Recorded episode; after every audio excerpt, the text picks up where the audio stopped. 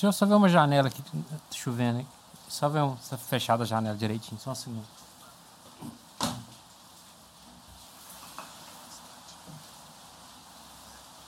Eu tenho uma memória de um som é, que eu não sei se é uma memória ou se, ou se é. Enfim, a memória é essa coisa, né? É, esse, essa coxa de retalhos. Então eu não sei se é uma memória ou se é um, uma criação, né? Que é o som do mar.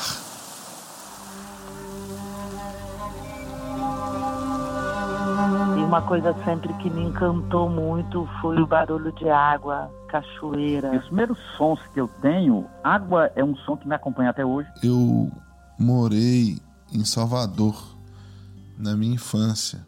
O som do mar é um ruído branco, cara. Um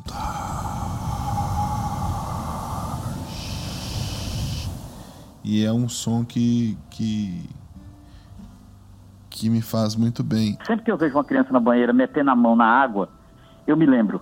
Eu fiz aquilo, você não tem memória de oito meses, eu acho que eu não, eu não tenho. Mas quando eu vejo uma criança fazendo isso, eu tenho certeza que eu fiz. Alguma coisa me diz que eu fiz aquilo. Eu sou filha de Iemanjá, né? Então, a quebra da onda é um, é um som que eu tenho muito vivo na minha memória. Da coisa da água mesmo, da, da coisa da imersão na água, na verdade. O rei na abissal, não sei se tu me compreende. Dizem que é o som também que a gente escuta quando a gente tá dentro da barriga da, da mãe, né? Quando eu fecho os olhos em situações intensas, é esse som que eu acesso a partir da memória corporal física mesmo.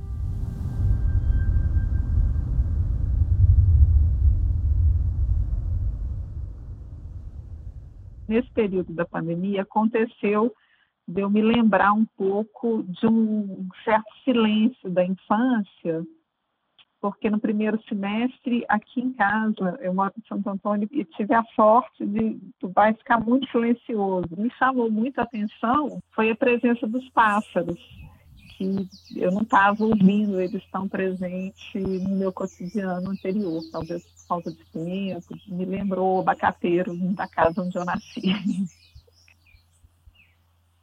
Se na infância, na adolescência, não tinha esse registro de preciosidade do silêncio, hoje em dia eu tenho muito. Para mim, de fato, é um valor o silêncio. Eu procuro talvez mais o silêncio do que o som. Apesar de eu gostar de música, de eu adorar barulho de passarinho, de mar, de cachoeira, de tudo, mas eu adoro ter audição mas talvez de todos os sentidos. Se eu perdesse um pouco, assim, aquela história que você vai perdendo, né, envelhecendo, a audição acho que é o que menos me deixaria assim arrasada da, de todos.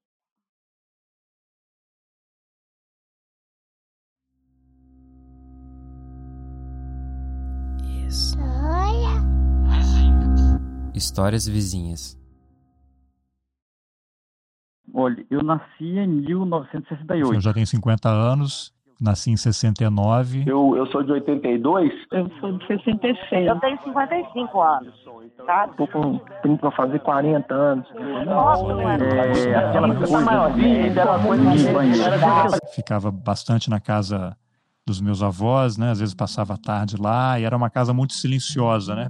Porque meu avô trabalhava o dia todo e minha avó ficava em casa e ela sempre muito quieta, assim, muito introvertida. Acho que ela passou a vida sofrendo assim de depressão. Naquela época não era não era assunto, né? Não era diagnosticado, né? Dando uns suspiros quando andava pela casa, né? Não falava, né? Só resmungava e, e falava para dentro. E por outro lado tem a minha mãe, que sempre falou muito. Muito e muito alto. Eu não sei se psicologicamente tem alguma relação aí entre as duas, né, mãe e filha, de terem esses opostos. A voz da mamãe, quando chamava a gente de manhã, eu sabia direitinho se ela estava bem ou não. Quando ela estava triste, ela calma. Quando ela estava alegre, ela, calma, vamos para aula. A voz de pai é uma coisa muito relevante. Como é que era? O pai ele tinha um- uma façanha que era rara. ele conseguia ser uma pessoa assertiva e, e direta quando necessitava, mas sempre de forma terna. A voz de pai dizendo não faça isso, então, aliás, o pai mais gostava de dizer o que faça isso. O pai ele sempre gostou muito de ler, né? Sempre foi uma pessoa muito, muito erudita. Mas pai sempre trabalhou muito, como ele sempre trabalhou em cidades pequenas, a boa parte das pessoas não tinha né, educação. É impressionante, assim. O jeito que pai nunca transpareceu um pingo de arrogância para ninguém. Pelo jeito que ele falava. E às vezes ele falava de coisas mais abstratas, mas ele tinha uma forma de se comunicar que nunca transparecia arrogância. Sem dúvida, a voz da minha mãe talvez tenha sido o som mais decisivo da minha, da minha formação. Assim. Da mesma forma como me assustava, também gerava uma certa admiração. Tudo estava embutido no som da voz dela, na modulação desse som. Assim.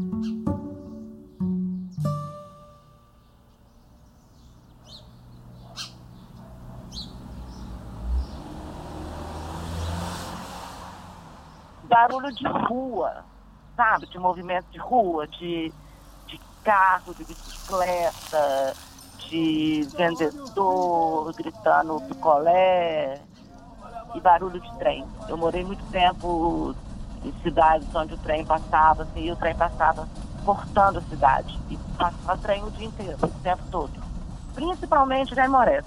Dos lugares todos que a gente morou, que passava esse trem, é esse trem da Vale que vai de Belo Horizonte para Vitória. Eu lembro do, da, da casa do meu avô, porque eu morei lá quando, quando pequeno, né, que era Zona Leste, lá em Guaianazes, é, e era rua de terra ainda, enfim. Eu lembro desse, desses sons, né, da pessoal conversando, tinha cachorro no quintal, né, tem criança na rua, cachorro latindo, galo, passarinho. Lembro de TV nessa época, de ter TV. A gente sentava, às vezes sentava na rua, ou às vezes sentava num, que seria uma varanda dessa casa, e a gente ficava olhando no horizonte, tinha uma avenida bem longe assim. A gente ficava olhando os carros, que era tipo a TV nossa. A gente ficava sentado lá. A gente morava perto do, do Horto Florestal, e minha mãe me levava muito numa, numa rua fechada que tinha alguns animais, né? Uns miquinhos, uns, uns pássaros e tal. E aquilo também para mim era muito, era muito interessante, assim, né? Era muito diferente também.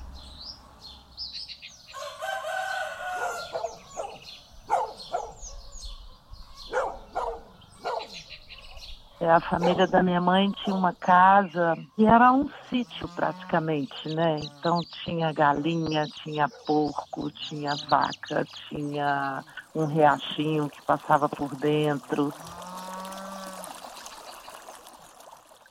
E um som terrível que me vem à memória quando eu lembro da infância era o dia de matar o porco. Nossa. Que nós crianças corríamos e íamos para muito longe porque a gente era amiga do porco, a gente gostava de brincar com ele.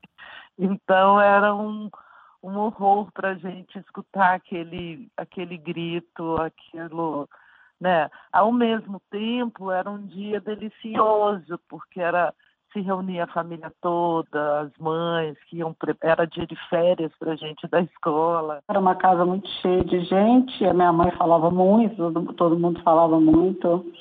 E a casa dos meus avós também é, era muito cheia, porque meus avós também tiveram sete filhos, e aí chegava o fim de semana aquela família árabe com aquela mesa gigantesca e aquele monte de gente o tempo inteiro.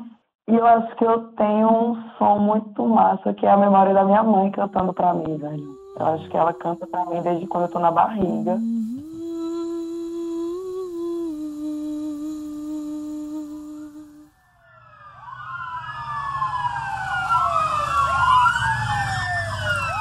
O segundo som que me vem muito é um som que marca um pouco da, da violência assim, que eu fui exposta na infância é, também, né, devido à localidade da periferia que a gente mora, que é um barulho de é, sirene de polícia, tiroteio. É um outro som também que me, me marca, assim. Tenho muita memória disso, Teve sabe? presente desde sempre, assim. Presente desde sempre.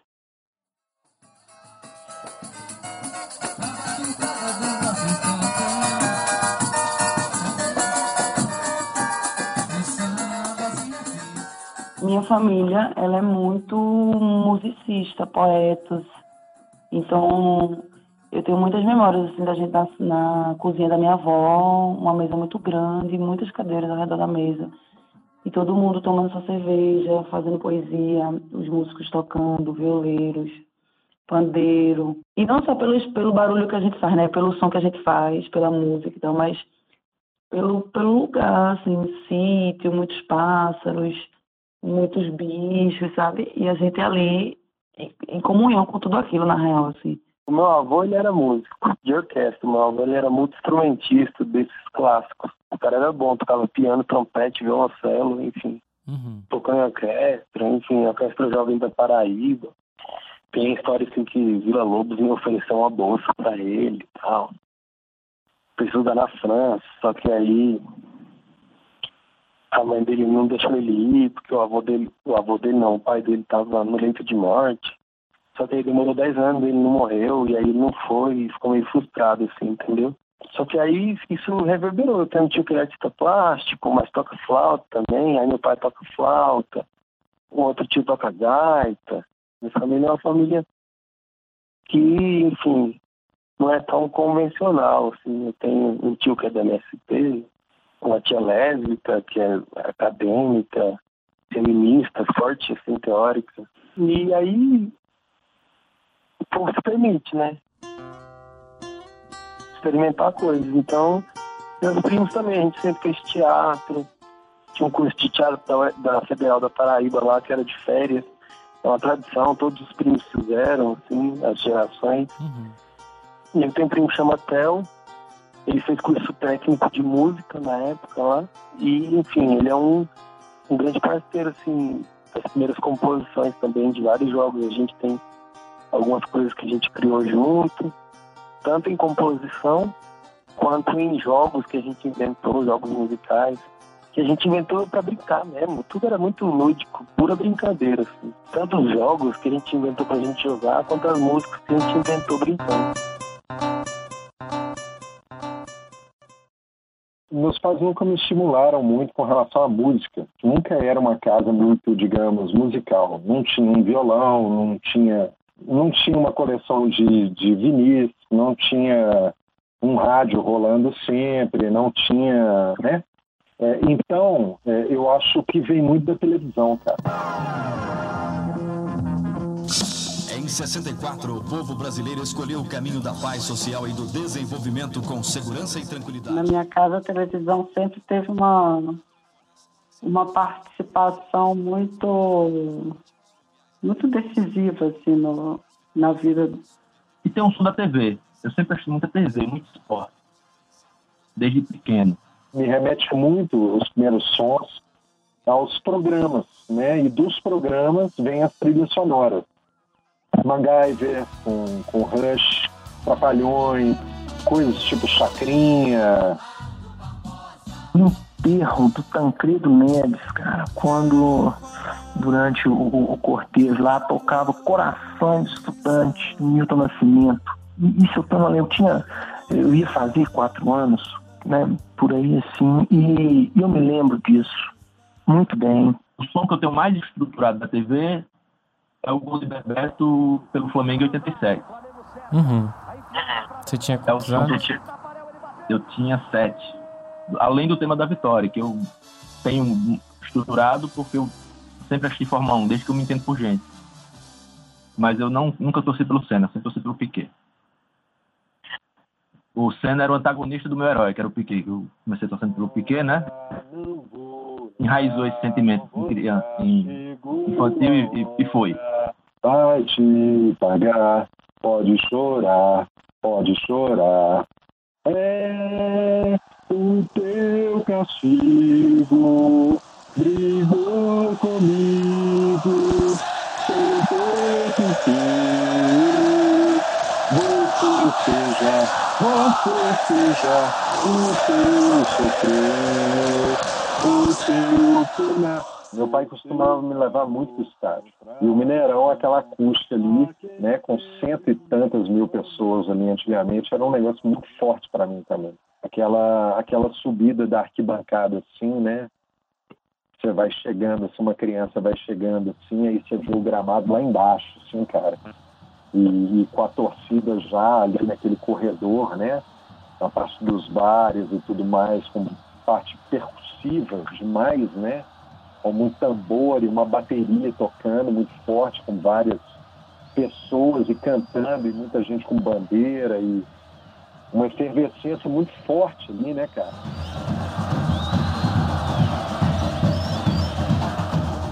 Ele mexe muito com, com o sentimento, assim, sabe, cara? Com a energia interna, assim, da, né, da pessoa, do batimento cardíaco, né, da, da, de, de te tirar de uma zona de conforto, sabe?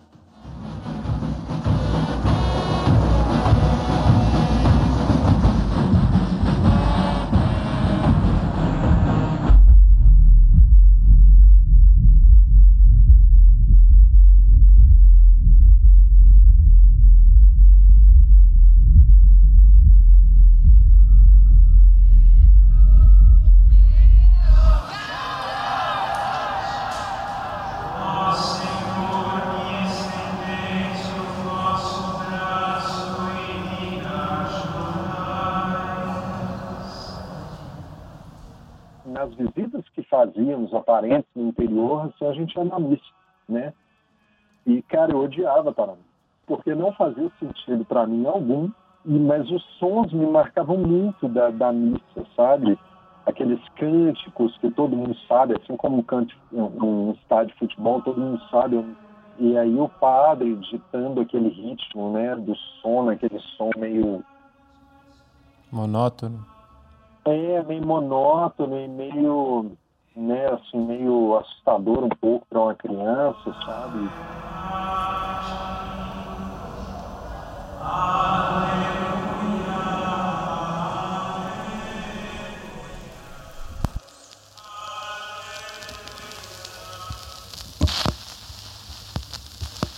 Eu era criança no final dos anos 60, então, assim, ter, ter vitrola em casa era um acontecimento, ligar a vitrola, é, ter um disco novo, sabe? Chegar um disco.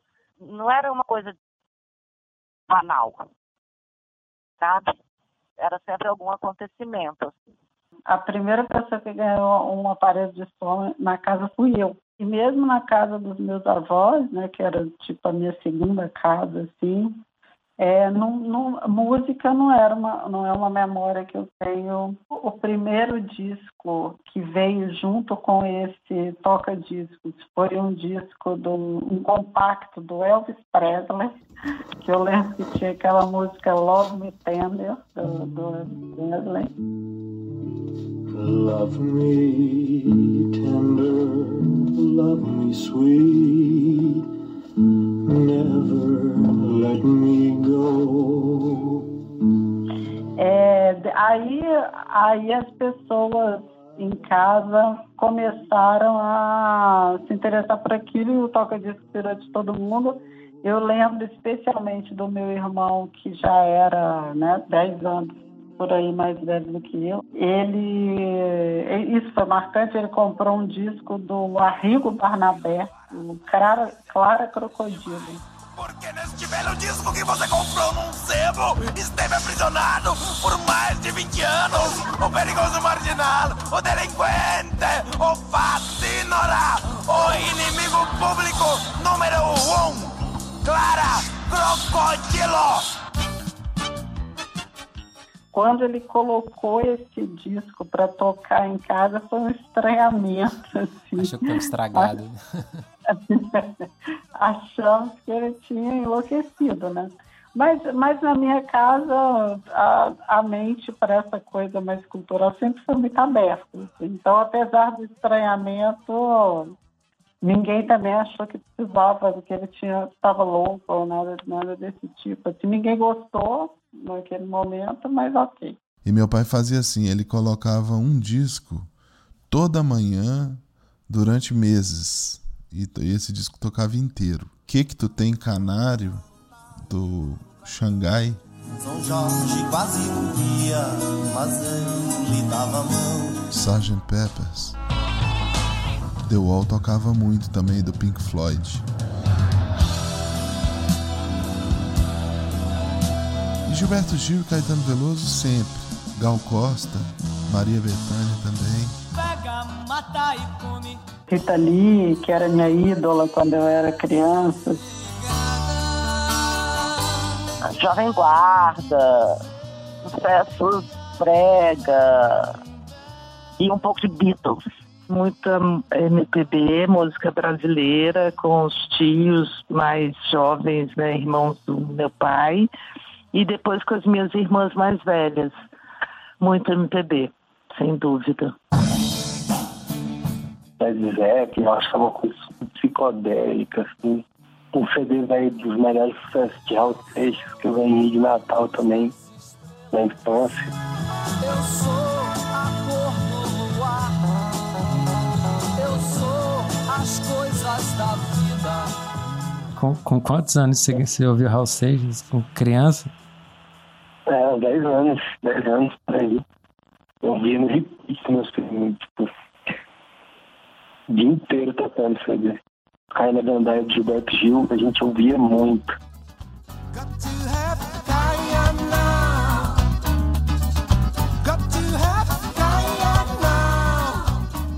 Minha família é da Paraíba ia passar férias lá, a gente ouvia lá, lá na praia, tipo, lá, lá pico, lá em Cabedelo, que ela via. Minha mãe tinha uma coleção gigantesca de. Nem sei se ela ouvia tanto, mas ela tinha uma coleção enorme de música clássica. Me recordo que, que, que assim, bem pequeno, que aquilo ali me chamava atenção, né? Porque tem muita dinâmica, às vezes, de, de, de, de crescimento e de, e de calma. Então eu acho que às vezes minha mãe às vezes colocava ali meio que pra eu ficar, né?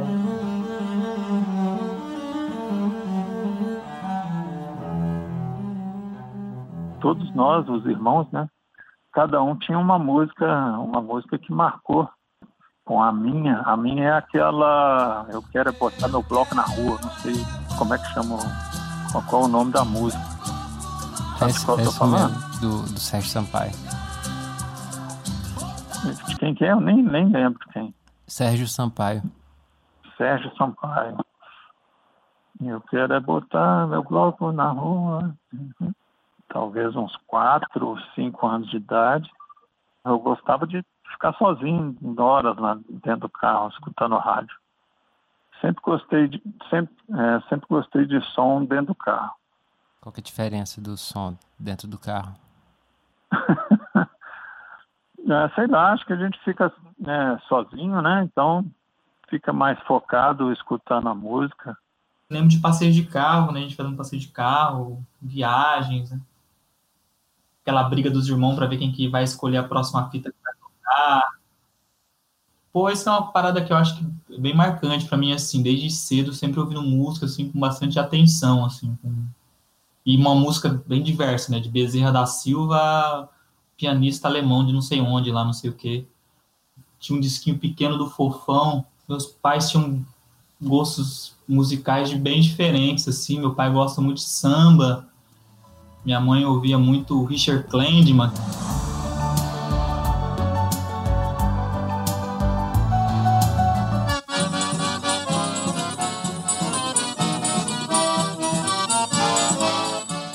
E que nem Giló é um, é um. Pronto, que nem Giló é uma música que marca desde a minha infância a minha vida toda. Eu não sei nem dizer quando eu escutei pela primeira vez. Eu sou do, eu sou do interior da Paraíba e fui criar. A minha infância quase toda foi no interior do Rio Grande do Norte. E no São João era muito marcante as fogueiras, né? Os sons dos fogos. Um som que me marca. É, é bom quando a conversa vai trazendo a, a, memória, né? Tem um tipo de fogo de artifício que é chamado de vulcão. Nada mais é que uma coisa em é de cone, né? Que você liga e ele faz, solta uma rajada daquelas luzes do, da pólvora, né? E tem aquele som, que era sempre o último fogo de, fogo de artifício.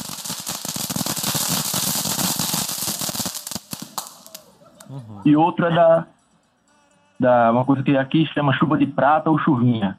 Não sei como é que chama em Minas. Que é uma coisa que você segura na mão e fica rodando e fica tipo um, um prateada, né? Umas faíscas prateadas.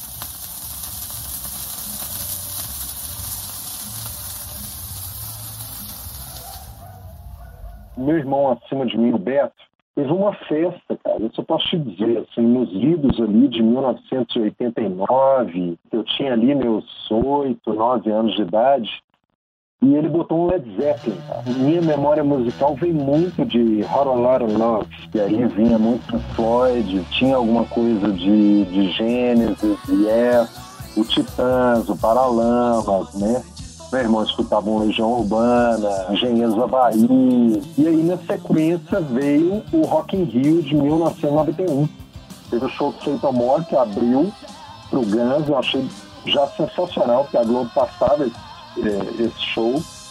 E aí começou a chegar muita coisa do grunge e, e aí eu comecei, como 13, 14, 15 anos, né? Eu comecei a, a senti a necessidade de ter o meu som e não utilizar mais o aparelho mesmo fonográfico e não utilizar mais o som do meu irmão. E meu pai sempre foi muito pão duro, bicho.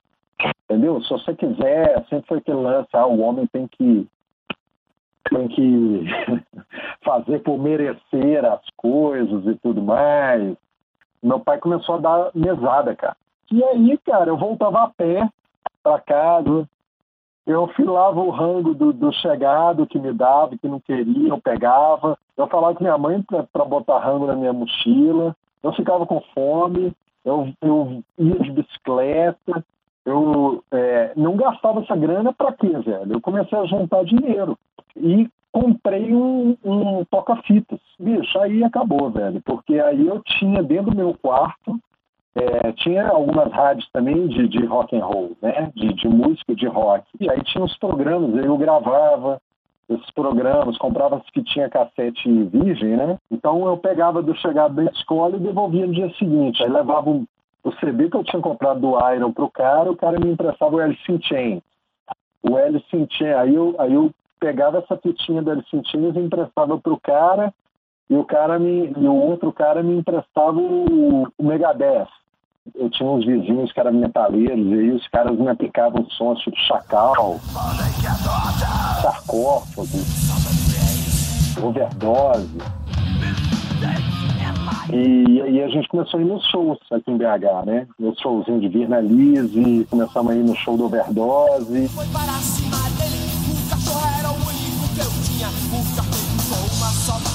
Teve rato de porão no ginástico.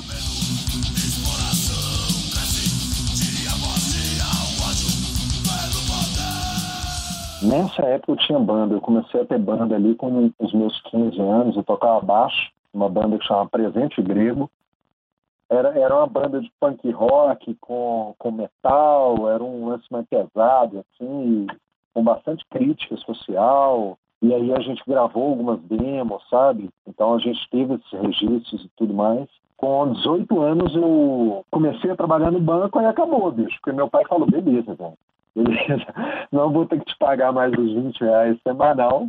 Aí eu comecei a comprar muito CD, cara. Aí realmente foi uma coisa absurda, cara. Eu fiz uma coleção muito boa, comprei CD, comprei CD, comprei muito. Aí entramos ali nos anos 2000 e eu continuei aumentando meu acervo tudo mais. Tanto é que na casa dos meus pais tem uns, até hoje tem uns armários, né? Eu fazia muito desses registros, assim. Mas isso a gente falou agora de, de sons gravados na memória. E sobre sons gravados em, em mídias, assim, se fosse um, um arqueólogo fazer uma, um trabalho de pesquisa, um museu sobre sua vida, sobre seus próximos, assim, quais seriam os sons mais antigos, assim, os primeiros que, que foram gravados de você, de seus próximos, assim, as primeiras vezes que vocês mesmos produziram seus próprios acervos, memórias, assim? A gente não tinha câmera. Câmera até, vamos dizer, a década de 90 era uma coisa cara. É, meus pais são professores escola pública, escola particular, aquela coisa de trabalhar três turnos, né? E a gente não tinha gravação de vídeo. Inclusive eu não tenho nenhuma gravação de vídeo que eu me lembre antiga. A, a, a gente tem muita foto. Meu pai tirava muita foto. Eu sou do, de uma geração que, que viveu boa parte da vida sem isso. Estou com 30 para fazer 40 anos. Filmadora, me lembro que era algo muito caro. A gente nunca teve um filmador em casa, né? Então, não são muitos os registros, infelizmente. Infelizmente. Foto não era uma coisa é, comum de você tirar toda, toda hora. Vinha fotógrafo quando tinha festa de aniversário em casa. Tinha a hora que o fotógrafo chegava para fazer as fotos. Para alguém ter um costume de guardar fotos, só se fosse mesmo alguém que, tiver, que tivesse alguma relação com fotografia, tá?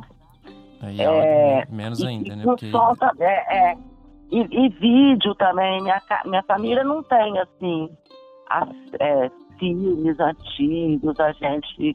Meu cunhado é filmadora, que né, quando surgiu, assim, as filmadoras da década de 70, bem no início mesmo, ele, ele gostava muito das coisas de fotografia, então mais ou menos familiares, aniversários.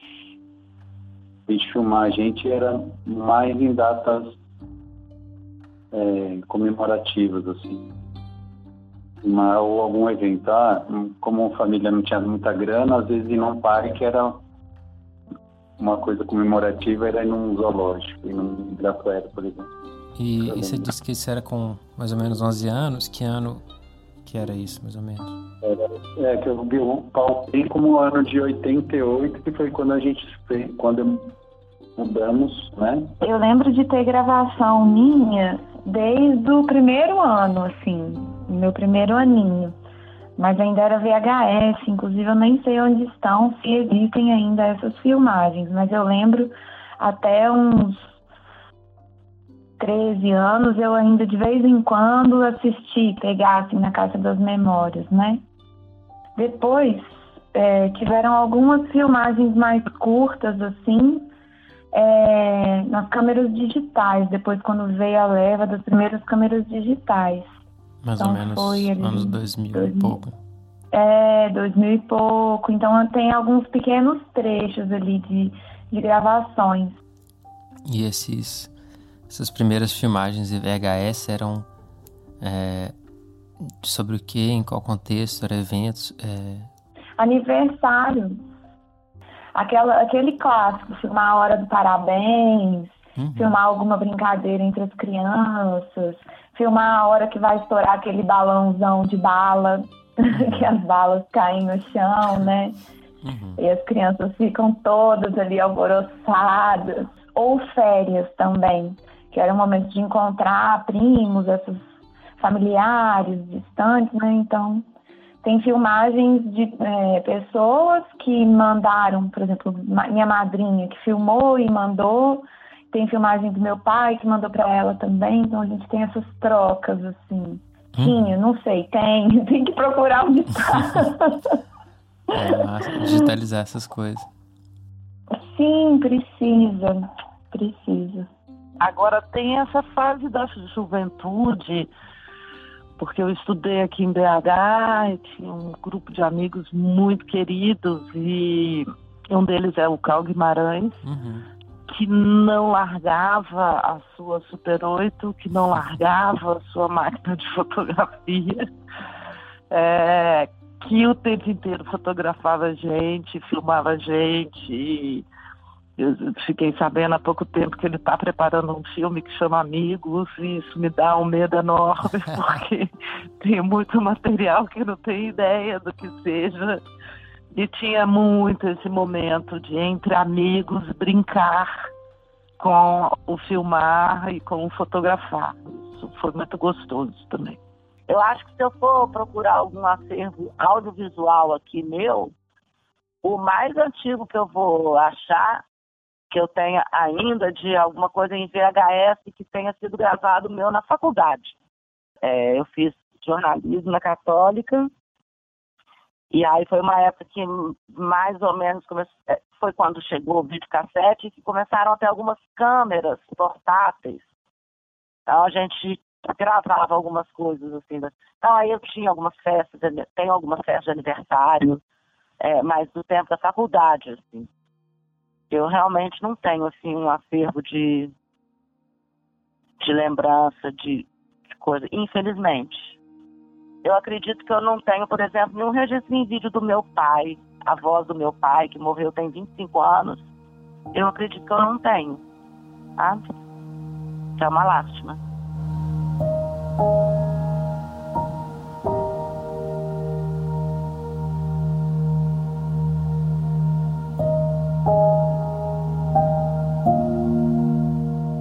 Cara, você falou uma coisa aí que me pôs para pensar que apesar de estar trabalhando com esse registro histórico de memória já há anos, aí mais de 10 anos, a, minha, a gente não tem, cara. A, gente, a minha família aqui, ou eu mesmo pessoalmente, o que eu tenho de registro gravado é de quando eu comecei a me perceber como músico mesmo, comecei a me gravar e me gravar profissionalmente. Comecei com essa questão de documentar mesmo né, as memórias aí dos, dos grupos, dos participantes das brincadeiras populares em 2008, 2009, por aí. Muito com foco de documental mesmo, assim, sabe? Vou ter um, criar um roteiro, ir na linha de gravar ali o mestre primeiro, a partir da, da mestra, né? E só depois disso eu comecei a pensar a gravar meus avós, assim, comecei a, né, esse princípio de começar a puxar as, as memórias deles de, de, de infância, de adolescente, um, uma conversa formal, assim. Quando eu comecei a pensar em gravar isso, meus avós, os, tanto o pai do meu pai, que era vivo, e a mãe da minha mãe, que eram vivos, os meus dois únicos avós vivos, assim, partiram, né? Então eu tenho um certo remorso, assim, de não ter colocado isso em prática a tempo.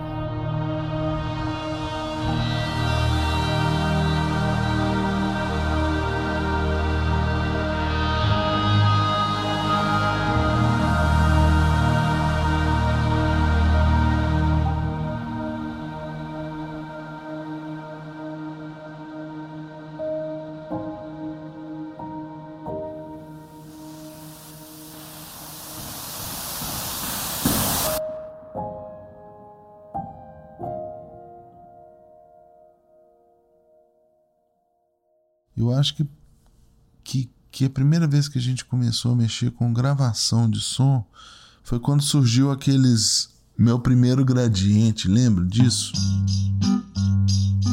Eu tenho até hoje, ele tá até aqui em cima da minha, da minha, do meu, da minha mesa, que é um som gradiente que eu tenho, vermelho. E eu tinha ele, eu, hoje eu tenho ele grandão, mas eu tinha ele pequeno. Esse negócio era fantástico. Porque botava uma fitinha cassete e ele tinha um microfonezinho. Aquele sonzinho de gravação bem bem tosco, mas que era uma coisa fantástica. A gente levava aquele para todo lado e Aí eu andava com como se fosse um repórter pra lá e pra cá. Aí eu ficava Eu lembro que eu ouvia muito eu mesmo falando. Você, você já gostava de falar desde novo? Desde pequeno. igual pobre na chuva. Era mais assim, conversa, é, gravar falas de, de bebê, né? Tipo, é, conversar com, comigo, meus pais conversando comigo para eu falar alguma coisa e aquilo ficar gravado, né? Eu lembro até que tem uma. O que tem na minha lembrança, assim, é que eu que eles estão conversando comigo e eu olho pro gravador e vejo a fita rodando lá dentro, né?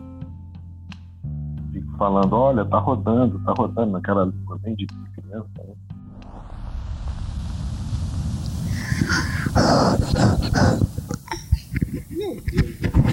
Letícia, isso não é de comer, não, Letícia. Microfone, sabe, filhinha? Microfone é pra falar, não é pra comer de jeito nenhum. Não come, não, tá? Fala, fala uma coisa aí, fala. E tinha uma curiosidade muito grande de escutar a nossa própria voz, né? De saber como era a nossa própria voz. Então isso foi uma brincadeira durante um tempo de falar qualquer coisa, de, de bobagem. 8 e 52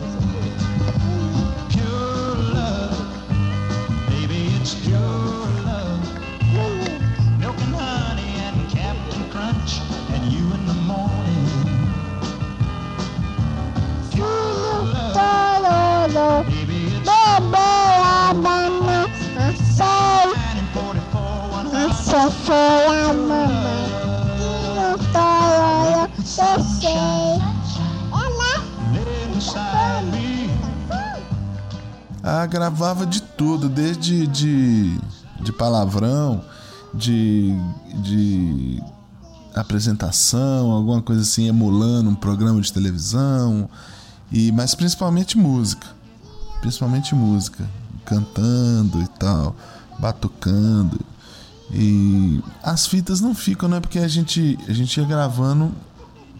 Grave e ouve na hora. era era para consumo instantâneo. Não mostrava para ninguém depois, não.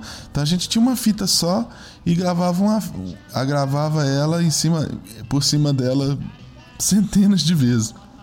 Aí depois uma primeira gravação que eu fiz, sim, foi para uma coisa de escola com um colega meu, o Pablo.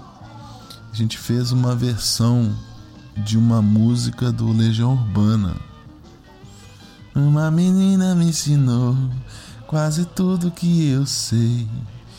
É, a gente fez uma versão dessa música que já era ruim e ficou pior.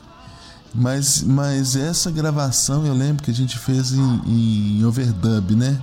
Nesses sons de casa mesmo. Essa gravação foi a primeira gravação que eu fiz assim, uma produção, né? Uma que a gente produziu, então gravou uma guitarra, depois gravou outra. E ele ficava viajando, né? Falando e, e gravando, e sei lá, apresentando, um, é, é, replicando coisas que às vezes a gente via na TV, né? Fazia um jornalzinho, sei lá o quê, entrevistava, sei lá, entrevistava a empregada, entrevistava minha mãe, entrevistava minha tia, sei lá. Tava falando ali, aí mudava um pouco a voz, tipo, ah, agora nós vamos com o nosso repórter tal, que tá lá, não sei aonde. Aí mudava a voz assim e virava um repórter, né? E minha tia resgatou uma dessas fitas e aí morri de rir quando eu vi essas fitas, porque é, pô, eu acho que eu era bem criativo, assim, então eu falava um negócio que depois eu ficava tentando, tipo assim, imaginar de onde que eu tinha tirado aquilo ali, né? De, sei lá, o que, que eu tava vendo ali, o que, que eu tava viajando pra estar tá falando aquelas coisas. E, e, aí é uma coisa interessante, porque aí vira, conforme você falou, vira meio que um. É, é, é um registro da nossa própria história, né? E trouxe essa memória afetiva, né? De, de, de, pô, de, de, de remeter muito rapidamente a, a, aqueles espaços, né? Aquele, aquele, aquele ambiente que eu tava, aquele apartamento que eu morava, aquela época, né? Aquela, aquela todo, toda a atmosfera que tava ali, né? Acho que isso que, que me deu, assim, que resgatou essa memória afetiva, né? Aos restos dos sons noturnos e aos cheiros domingueiros que ainda boiam na casa e em Para que junto com o café e o pão se dê o milagre de ouvir latir o coração. Ou quem sabe algum projeto, uma lembrança, uma saudade à toa, venha nascendo com o dia. Numa...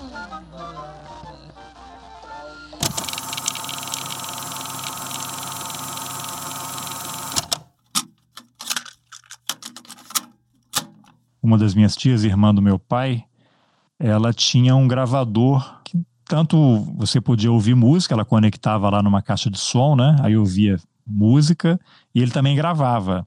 E aí ela tinha comprado um aparelho novo, isso daí acho que foi 83.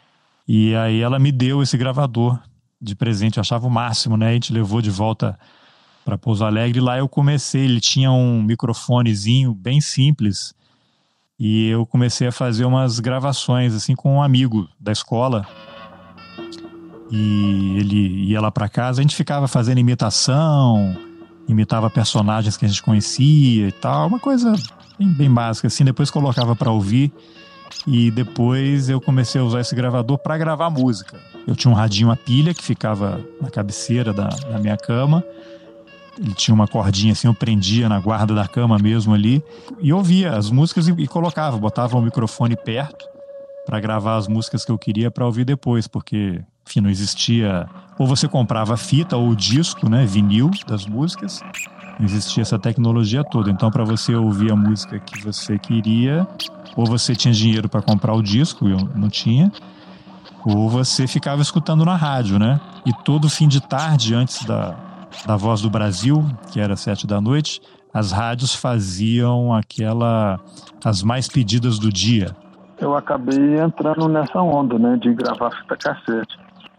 Também, também bem novo, sei lá, sete anos de idade. É aquela história de ficar escutando rádio, é, esperando a música preferida tocar e, e, e gravar, né? Aí, depois que enchia a fita com as músicas, final de semana levava para as festinhas do, é, dos amigos da rua e tal. De infância, assim, de adolescência, era aquela coisa de gravar fitinha cassete, mas mais gravar músicas que a gente gostava da rádio, né? Que era o, o limite de autonomia que a gente tinha de pesquisar, né? De antes de internet, esses negócios tudo. E acho que isso, coisa que a gente mais dava cara aí era nas, nessas coletâneas aí que a gente fazia. Tem na minha memória uma coisa que sempre me traz um carinho muito grande, porque eu sempre fui muito fã de Chico Sainz. Então, eu morava ainda em Belo Horizonte e quando ele apareceu, ele me encantou tanto, tanto, tanto que eu gravei muitas fitas para amigos para dar de presente, é, tentando reproduzir o Chico Sainz para contar essa novidade desse homem maravilhoso para os meus amigos.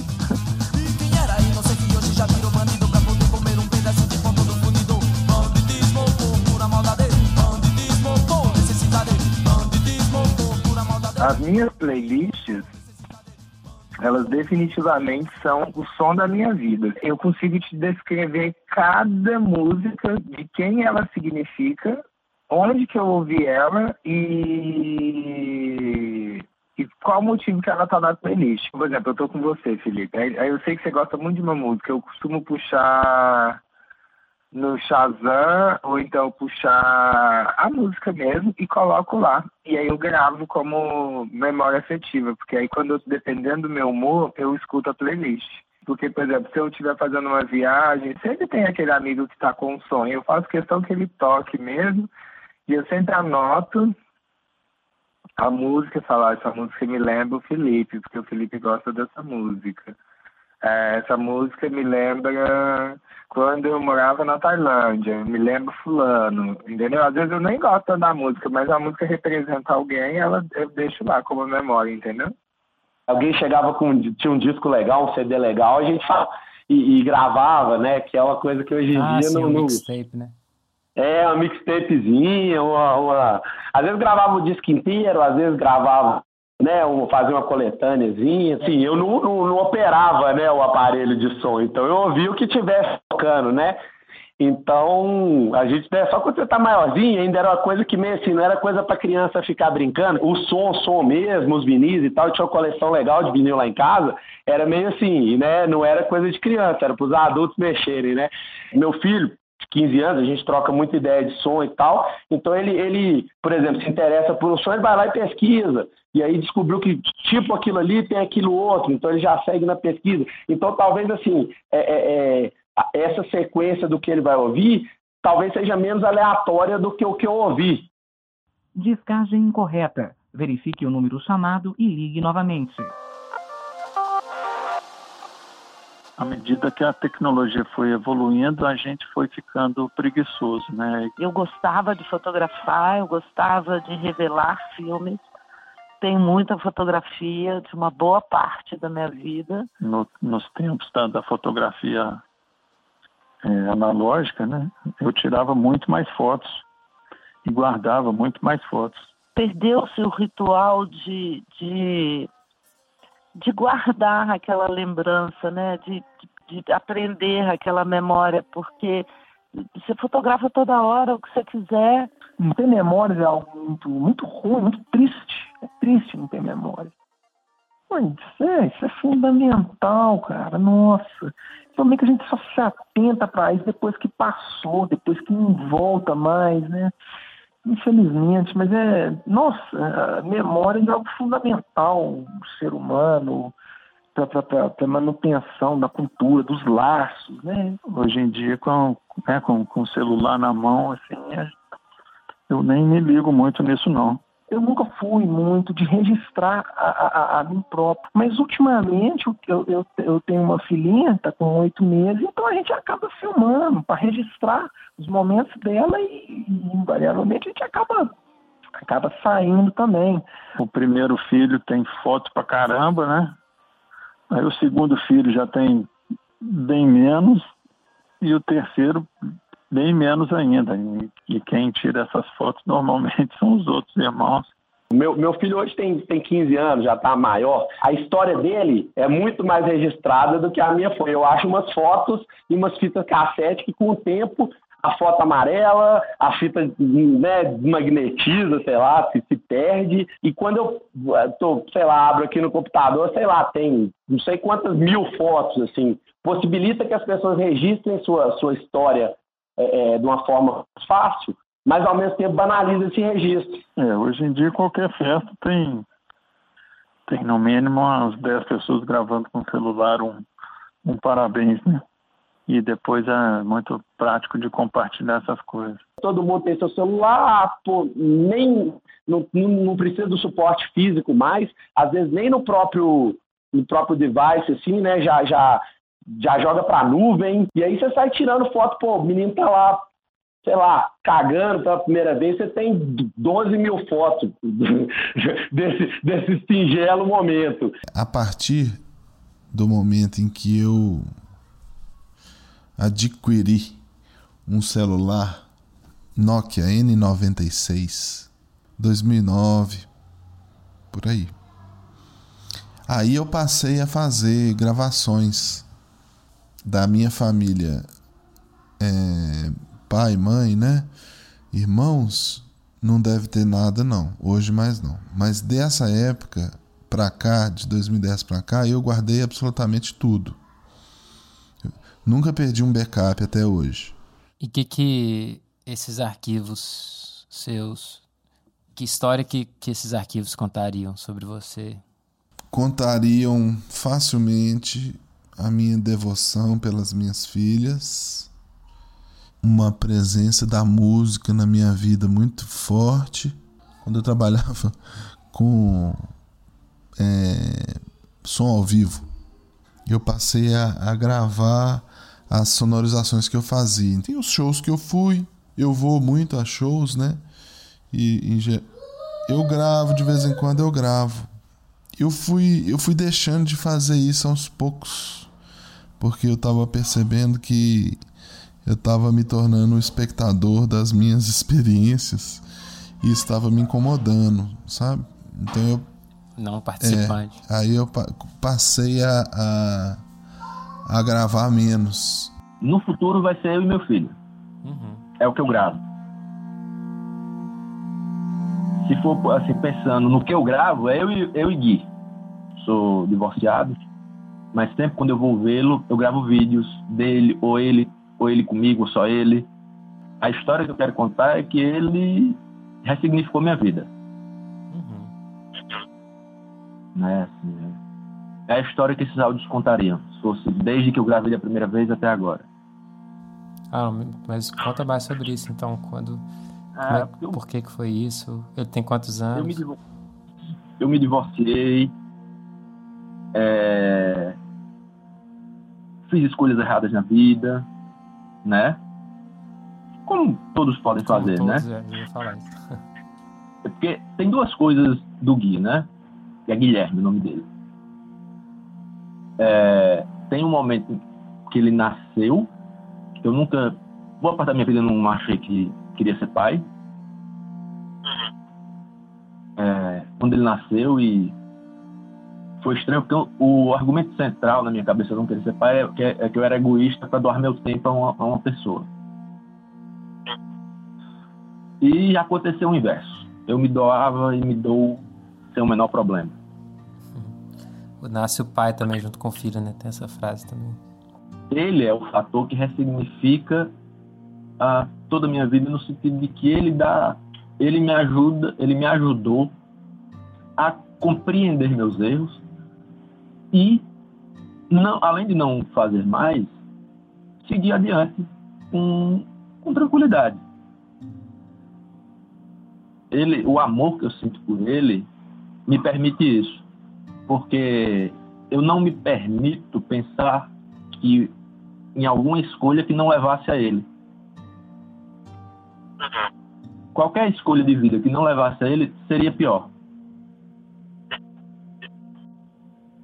Eu não tinha noção disso quando ele nasceu. Mas depois isso ficou muito claro para mim. A ele é a história da minha vida, né?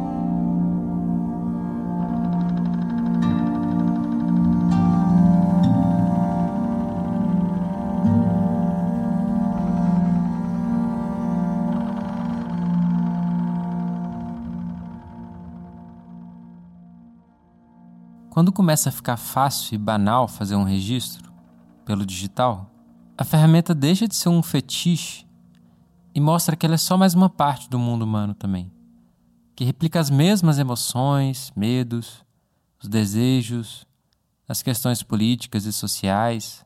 O analógico é caro e mais custoso de materiais, ecologicamente mesmo. Então tem um status, um fetiche que é mais um gozo de vencer essa dificuldade técnica. Mas o digital não. Ele é leve, etéreo, pode não ser nada, mas pode ser muita coisa também. Só depende dos sentidos que a gente dá para ele. O digital perde o status social porque agora todo mundo tem um celular também, né? Ou seja, não são só os mais ricos e elegantes que têm. Foi pensando nessas coisas que eu peguei essas histórias aqui para ver o que tem de comum e diferente nas nossas memórias sonoras e pensar no que a gente faz com os nossos registros. Você também deve ter lembrado de algum som que te marcou ouvindo essas histórias aqui. A minha pergunta inicial era se fossem fazer um museu daqui a mil anos, usando o que a gente grava e guarda hoje em dia, que tipo de mundo e pessoas esse museu mostraria? Eu acho que a resposta disso ainda está em aberto depende de quem vai tomar o controle dessa narrativa. Quem e como vão roteirizar e organizar nosso material, dar rótulo, classificar e direcionar. Mais para o final do episódio, as pessoas vão falar sobre algum tipo de resposta nesse sentido. Só que antes disso, tem mais quatro mini historinhas que as pessoas me contaram. Até aqui, os causos tinham mais coisas em comum.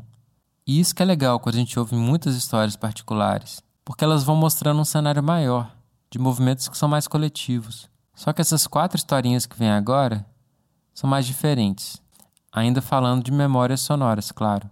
Bom que isso é um podcast, você pode pausar, baixar o episódio e ouvir no seu ritmo. E depois dessas histórias, um ensaio de resposta para a pergunta: o que, que a gente faz com tudo isso que a gente é?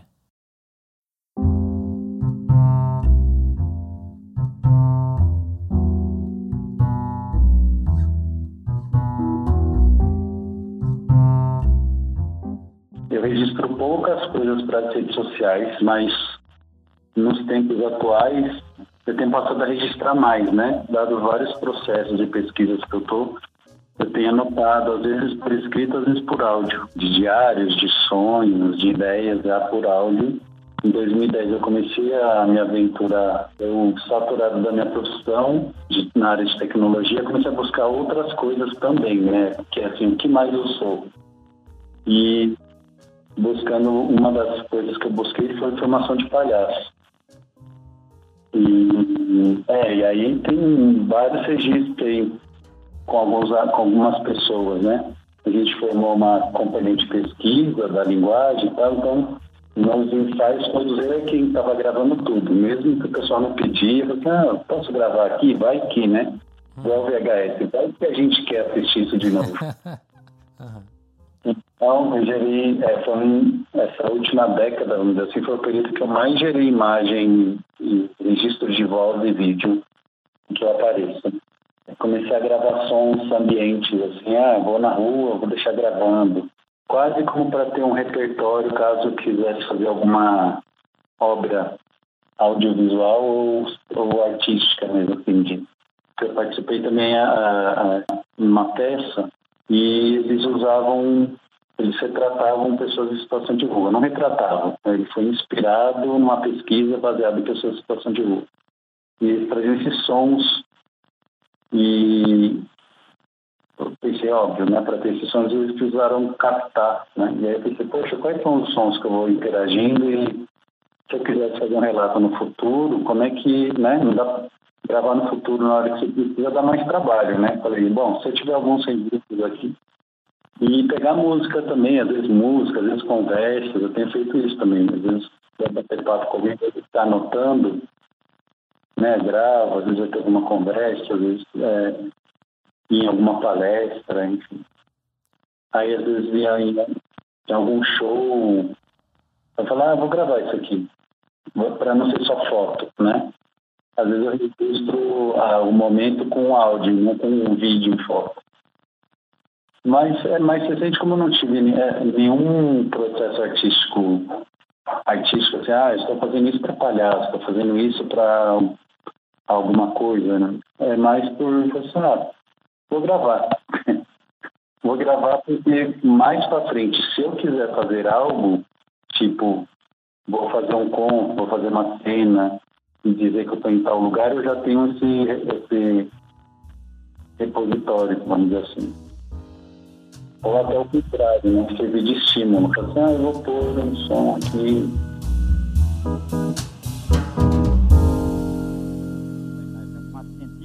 Eu fiz no colégio diocesano da cidade de Garanhuns. Então, quando eu estudava nesse colégio das freiras, eu conheci uma freira que foi uma pessoa, foi uma espécie de mentora minha na adolescência. Chama-se Irmã Fátima ela era uma freira muito inteligente, era a única freira que tinha uma coisa que hoje é quase que banal, mas na época, tipo, ali no início dos anos 80, era, era uma raridade, que era mestrado. Ela era professora do colégio, que era, que era da, do, do, da congregação dela, e ela era professora na faculdade de formação de professores, que era a única faculdade que a cidade tinha. Era uma, o que hoje é a Universidade Estadual em Garanhuns. Ela era tida pelas outras freiras como meio pirada, porque ela era muito ela era muito rápida, muito ágil nas coisas. A outra feira eu escutava de vez em quando eu dizendo, e uma Fátima parece que é doida, esse tipo de coisa, né? Porque ela era muito. Na verdade, era que ela era muito inteligente, isso é um problema. A primeira vez que eu, que eu acho que eu ouvi minha voz foi quando ela fez uma atividade na sala e ela gravou, porque ela queria que a gente escutasse, é, a gente lendo trechos de uma obra de Jorge Amado. Foi o primeiro escritor que eu me lembre de ter lido na minha vida depois da Bíblia. Eu li um trecho de uma fábula que eu nunca vou esquecer, porque eu adoro, inclusive, li depois mais de 20 vezes, que é uma fábula chamada O, Gato é, o gato malhado e a andorinha ah, era aqueles gravadores, não sei se você lembra, em formato grande, que você mete o dedo e faz tru, assim, para gravar ou para desgravar, entendeu? Inclusive coberto com uma capa de couro. Eu nunca esqueço uma capa de couro marrom. Ela me ajudou a ler, disciplinar, falava muito. E ela percebeu que eu gostava de ler, então acho que ela encarnou em mim e eu não sabia por quê. Eu, essa freira me ajudou muito. Depois que eu percebi que ela foi fundamental na minha vida.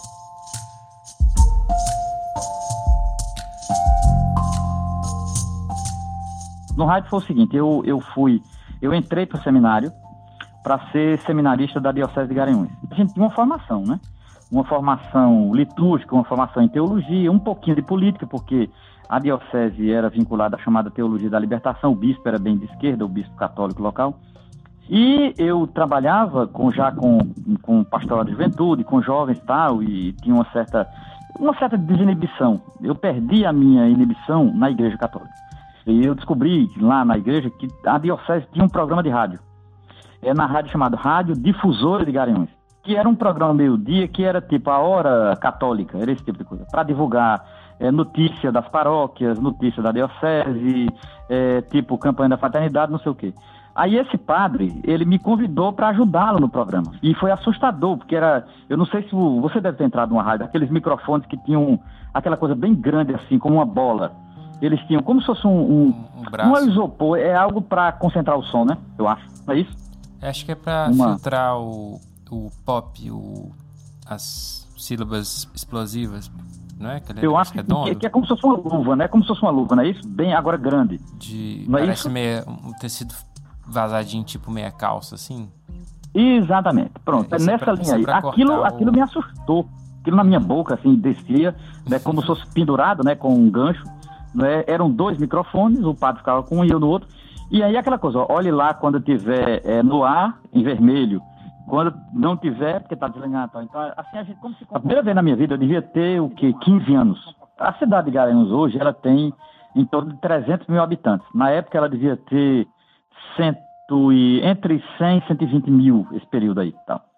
Então, é- era uma cidade que, no interior de Pernambuco, ela está entre as cinco maiores. Então, a rádio ela tinha um alcance relativo. Quando o padre percebeu, antes de falecer, que ele achava que eu tinha jeito para coisa, ele conversou com o bispo. Né? Aí eu tive algumas aulas eh, sobre radiodifusão, o que é radiodifusão, eh, a importância da radiodifusão, e porque tinha uma freira lá, que era ligada à diocese, que ela tinha formação em comunicação e a especialidade dela era rádio. E muitos radialistas não tinham nem curso superior. Lá em Garanhuns, nenhum tinha. Essa freira era a única que tinha.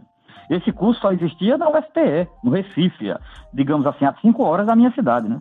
Mas eu quero saber, assim, fazendo uma, uma comparação histórica, assim, pode ser meio forçado, meio didática, mas é, isso que a gente está falando atualmente da, da, da comunicação, memória e cultura, como é que era isso na época? Como é que você via isso? Ou então também, né, o contrário, né? Hoje em dia, como é que você via, você veria isso na É, época? o- na época, eu, eu era uma pessoa muito religiosa, obviamente, então eu estava muito focado que eu acreditava que a rádio era um instrumento de evangelização. Pronto. Isso para mim estava claro na minha cabeça. Agora, uma coisa que eu acho que era uma falha minha, não era uma falha minha, era, era que eu era muito jovem para perceber. Eu estava numa ditadura.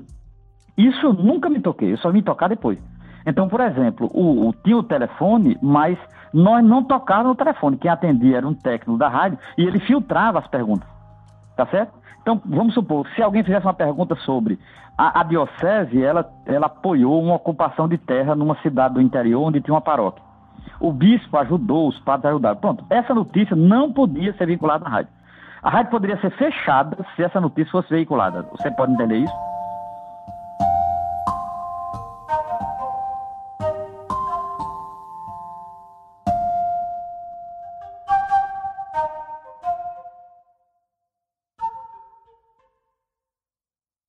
Tempo eu, eu participei de um coletivo que a gente tinha um estúdio, né? Então a gente fazia umas jam sessions, assim, convidava um monte de gente, ficava lá viajando e soltava o rec no começo, assim, da sessão.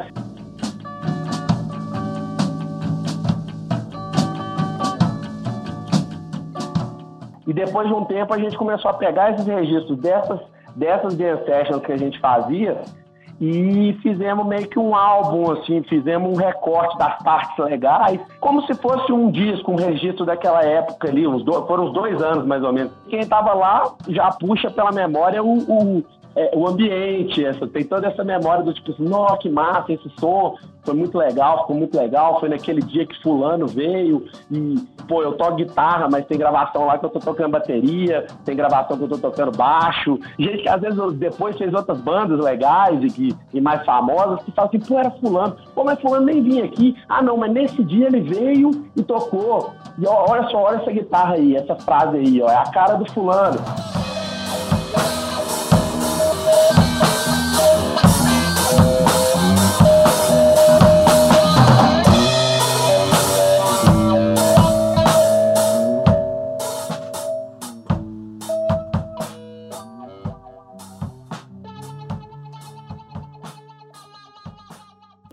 11 anos de idade.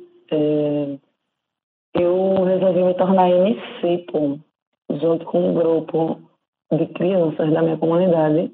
O primeiro som que a gente gravou, eu lembro, foi uma música para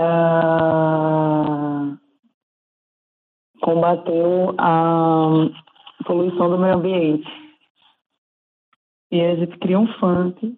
Eu lembro do refrão, acho que era Vamos, era vamos reciclar, Vamos reciclar, esse é um novo som. Eu sou MC Tata, que a galera me chamava de MC Tata na, na época. Aí era, vamos reciclar, tá tudo sujo aqui, sujeira vamos limpar, pra não deixar poluir. Tinha um grupo de mulheres lá no, no colégio, assim, a gente admirava muito elas, então a gente também escreveu uma música pra elas, sabe? Mas é muito doido pensar isso, porque eu não lembrava disso. Você não, não acessava, né? Mas Eu me vi com 11 anos de idade agora, velho, no colégio, sacou? e como é que é? Como é que você se viu? Não, eu já era impossível, velho. Como eu sou. Muito impossível, muito impossível. Impulsiva. Impossível, impossível. Ah, que lindo, que massa. Obrigado por isso. Nada, eu que agradeço.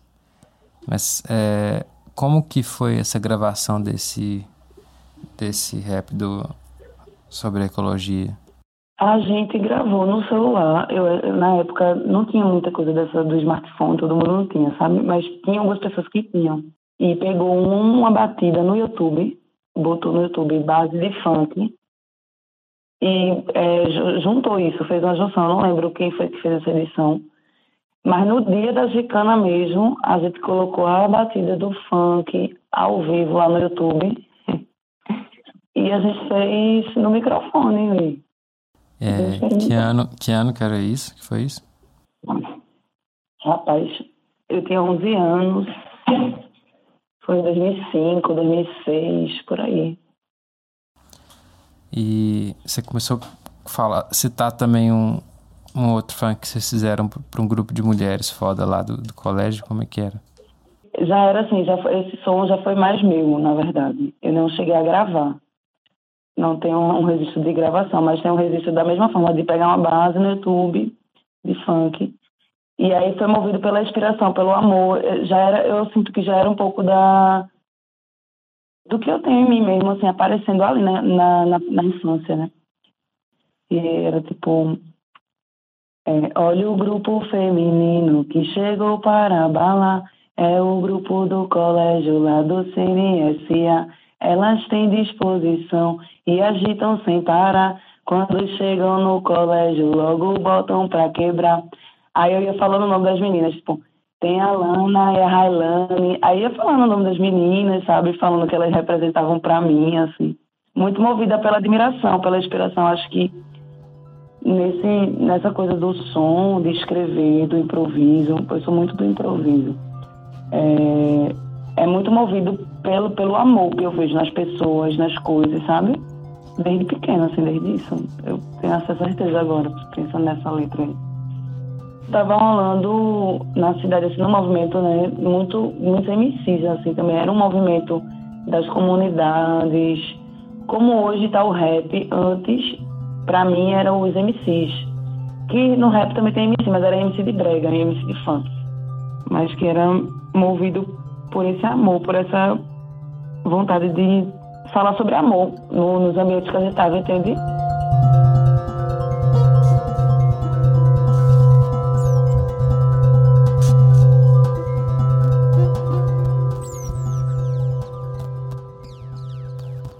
Se um arqueólogo, um museólogo fosse fazer um museu, um acervo, organizar um acervo sobre você, sua vida, seus próximos, como é que você vê essa questão da, da gravação, dessa criação de acervo, como assim, como, como mensagens para o futuro mesmo, assim.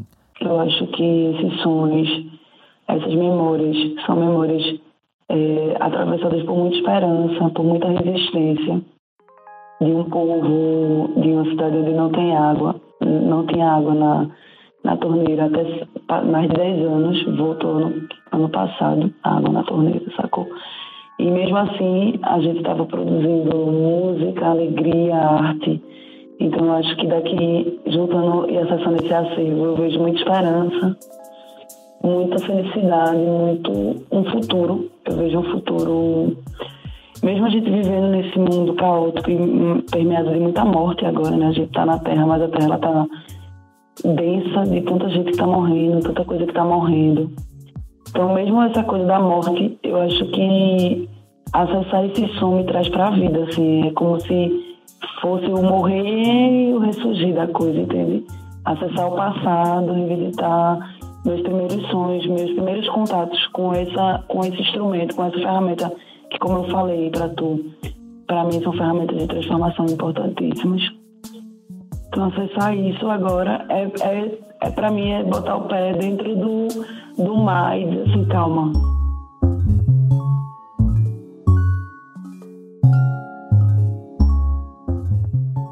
calma que tem futuro, tem vida, tem é, muita coisa para acontecer. Eu acho que são acessos importantes para a gente lembrar um pouco quem que a gente é mesmo, sabe? No meio disso tudo. Que o que a gente é não é só. É, não vai ser só trazido pela fala, pelo discurso linear. Eu sou uma pessoa que no meu cotidiano, por exemplo, emite muitos sons o tempo inteiro emito muitos sons, é para dormir, é só, eu vou pegar um copo de água, eu tô fazendo barulho, assim, sabe? Então é isso, assim, eu acho que essa emissão de som é uma emissão energética mesmo, de, de, de algo que transcende a fala mesmo, sabe? Meus ancestrais indígenas estão aí para isso, assim, a gente se comunica de outra forma, sabe? Na época que a gente tava lá na senzala, eu sou, minha família é marcada, né, pela, pela, pela escravidão, e meu, o bisavô de minha mãe, ele era é, conhecido como o Negro Fujão, né? O negro que, fugiu, que fugiu da senzala, né? Então, assim, eu sou marcada por esses sons dessa fuga, sabe? Eu sou marcada por esses sons de, de estar dentro da mata e conseguir perceber, hoje em dia, né? Eu dentro de uma mata, eu consegui perceber se tem alguém chegando perto de mim, mesmo sem estar vendo aquela pessoa, pelo som que se emite dos passos do caminhar, sabe? Então é isso, assim, é, a, o som para mim, ele marca, ele constitui quem eu sou agora, sabe? E quem eu serei talvez no futuro. Então olhar para esse acervo é ter essa certeza, sabe?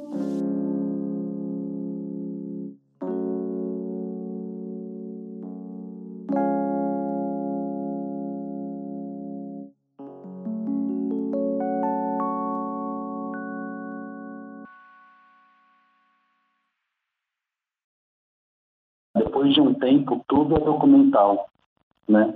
Porque aí vê, mesmo que seja ficção, mesmo que seja o que for, que aí olha o estilo daquela época, a roupa daquela época, enfim, material usado para gravar naquela época, tudo. Então é tudo isso que grava, eu, por exemplo, acessei alguns áudios mais antigos, que aí eu percebo como é que era a minha voz, né? Nossa, olha o que eu falava, olha como eu falava, Olha que qualidade de gravação. Eu fiquei pensando, como, quem que eu gravei isso aqui? Que aparelho que era? Que telefone que era? Então, no mínimo, serve também para. igual foto, né? Se, se a gente não for usar para nada artístico, tem um registro histórico da evolução nossa, inclusive, né? Nosso indivíduo e nossa sociedade. Se antes era, tinha uma dificuldade para ter conhecimento da história por, por dificuldade de, de conseguir registros, eu acho que a gente está muito próximo de uma hora que isso vai inverter e vai ser difícil mais, mais à frente contar a história por excesso de registro. Tem já muito tempo que eu costumo falar que o bom da internet é que todo mundo, é que qualquer um pode pode colocar qualquer coisa. E o ruim da internet é que qualquer um pode colocar qualquer coisa. Alguém que for pesquisar um tema assim, no futuro, ele vai achar tanta coisa a respeito, tanta verdade, tanta mentira, tanta coisa é, distoante, que vai ser difícil traçar um, um quadro, sabe?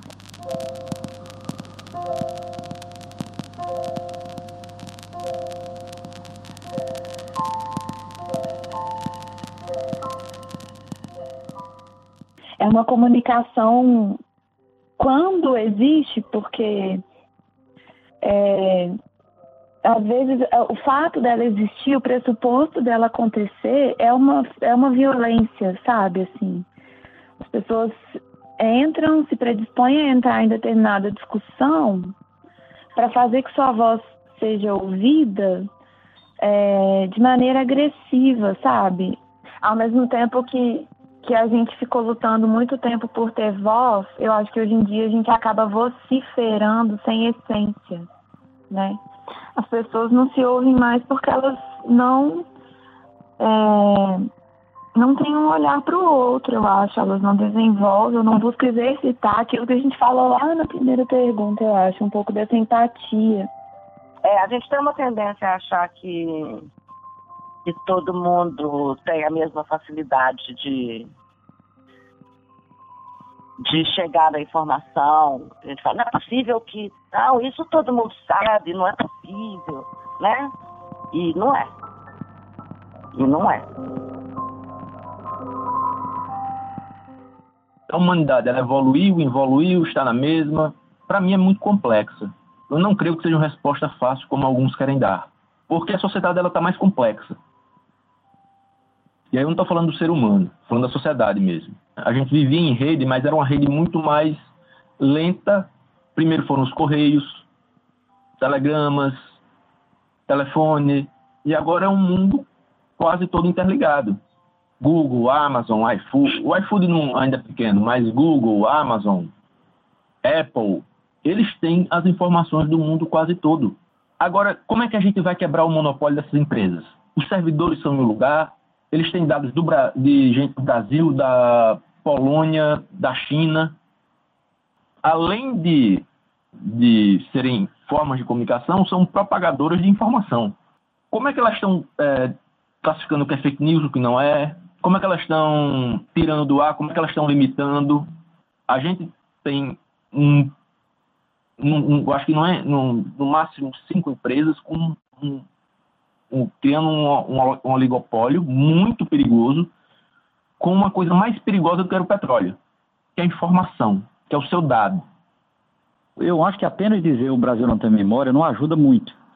Eu acho que virou uma espécie de chavão que precisa ser compreendido, né, em é, como se diz, o que se diz, que quadro histórico eu estou me referindo, porque é, é, não é, eu, eu não tomo isso como uma, um fato absoluto, né? Eu, eu tomo isso como momentos da história do Brasil, é, porque é, é, o, o povo não tem memória, é, quais as razões disso, como isso aconteceu, inclusive a relação com os meios de comunicação, mas ao mesmo tempo nós temos uma memória entendeu? Que, que pode não ser acessada, mas esse país tem uma memória absolutamente extraordinária. Parece um paradoxo, inclusive. No caso de, de 1964 para cá, que é o meu interesse, é, há muita coisa, é impressionante. Inclusive, é, coisas de, de que hoje estão basicamente esquecidas, mas que tiveram um papel muito importante nesse período, mesmo sendo um período de ditadura, né? Certos músicos, certas músicas, certos filmes, é, por exemplo, o teatro, a dramaturgia brasileira, ela, ela, teve um papel importantíssimo na década de 60, né? tanto a dramaturgia do teatro como a teledramaturgia. É, você, você pode encontrar coisas que são verdadeiras raridades em termos de, de novela. Uma, uma das coisas mais populares que a ditadura conseguiu fazer no Brasil foi popularizar a teledramaturgia brasileira, porque tinha uma teledramaturgia muito mexicana no Brasil. O Brasil teve um período ali antes do golpe de 64 em que havia uma influência muito forte da novela mexicana, né? E depois o Brasil, com a própria Rede Globo, inclusive, a Rede Globo teve esse papel de abrasileirar as novelas e, e a Rede Tupi Televisão também, e fazer coisa fora de estúdio, na rua tal, tipo Beto Rockefeller. É, novelas e minisséries também, que você não acredita como é que aquilo passou na censura tipo Malu Mulher, ou, ou Quem Ama Não Mata, ou Ciranda Cirandinha. Ou, é, aí eu fui fazendo o levantamento e vendo o seguinte, que é, o acesso à memória, que é de fato o problema, né? Mas existe uma memória que está lá, que está de alguma forma registrada em algum lugar. É, é, o meu acesso hoje é o YouTube e o Vimeo, mas assim, é, se eu tivesse condição, a Cinemateca deve ter coisas interessantíssimas que eu nunca tive acesso, ou, ou por exemplo, a própria Biblioteca Nacional no Rio, é, algumas bibliotecas de algumas cidades. Então, assim, a memória, ela tá lá. Agora, sabe aquele o problema, literalmente, é o acesso a ela, né?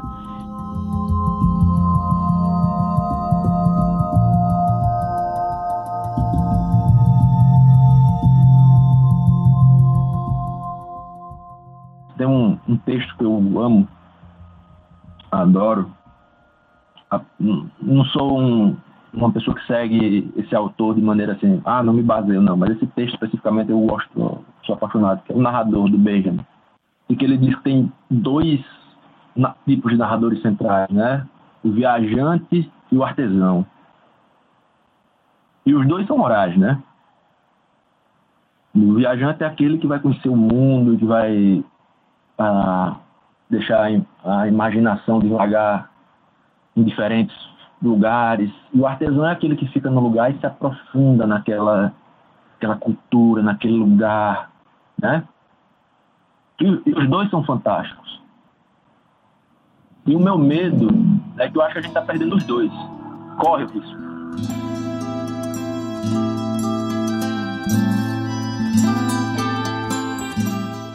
Uma grande qualidade do narrador é contar uma história, mas deixar o final para quem está escutando lendo. E é isso, as pessoas não estão mais querendo é, ir além da proposição, elas querem as coisas fechadas e rápidas e, e- e reduzidas, com interpretação instantânea.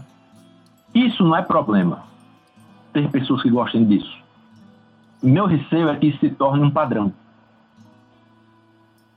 O custo individual, disso poucas pessoas vão perceber, porque se a sociedade toda tiver, se todos estiverem ficando assim, isso vai ser absorvido e até pretendido. Mas qual o custo social disso? Se a gente só aceitar que a história do Brasil já está assim dada, fechada, pronta, vai continuar esse clichê de que o país não tem memória. Mas por outro lado, a gente pode ver a história como um capítulo em aberto, e isso é muito mais interessante. Consumir a coisa pop, pronta, clichê chiclete, postar bobagem e curtir, não é um problema em si. E, como disse o Ananias, nem faz muita diferença no nível individual. Mas a divulgação e acesso dessa memória coletiva, sim, faz diferença. Inclusive já está por aí, como Romero disse. Só falta acessar. Isso com certeza passa pelo cuidado de cada um com suas memórias, seus acervos e como elas vão ficar para o futuro. Simplesmente porque a gente cuida muito mais daquilo que é nosso, daquilo que a gente se afeta, interage e depois revê e escuta em momentos diferentes, com outras experiências, e a gente vivencia na pele a importância de cuidar e preservar. O que eu quis com esse episódio foi tentar reativar esse afeto com nossas memórias sonoras. Já que é tão fácil produzir mensagens de conteúdo hoje, o que, que a gente está deixando para o futuro? Ao invés de deixar que nossa história seja empurrada para frente de qualquer jeito, que a gente pegue esse rumo, tome essas rédeas, controle os controles dos algoritmos, sempre juntos.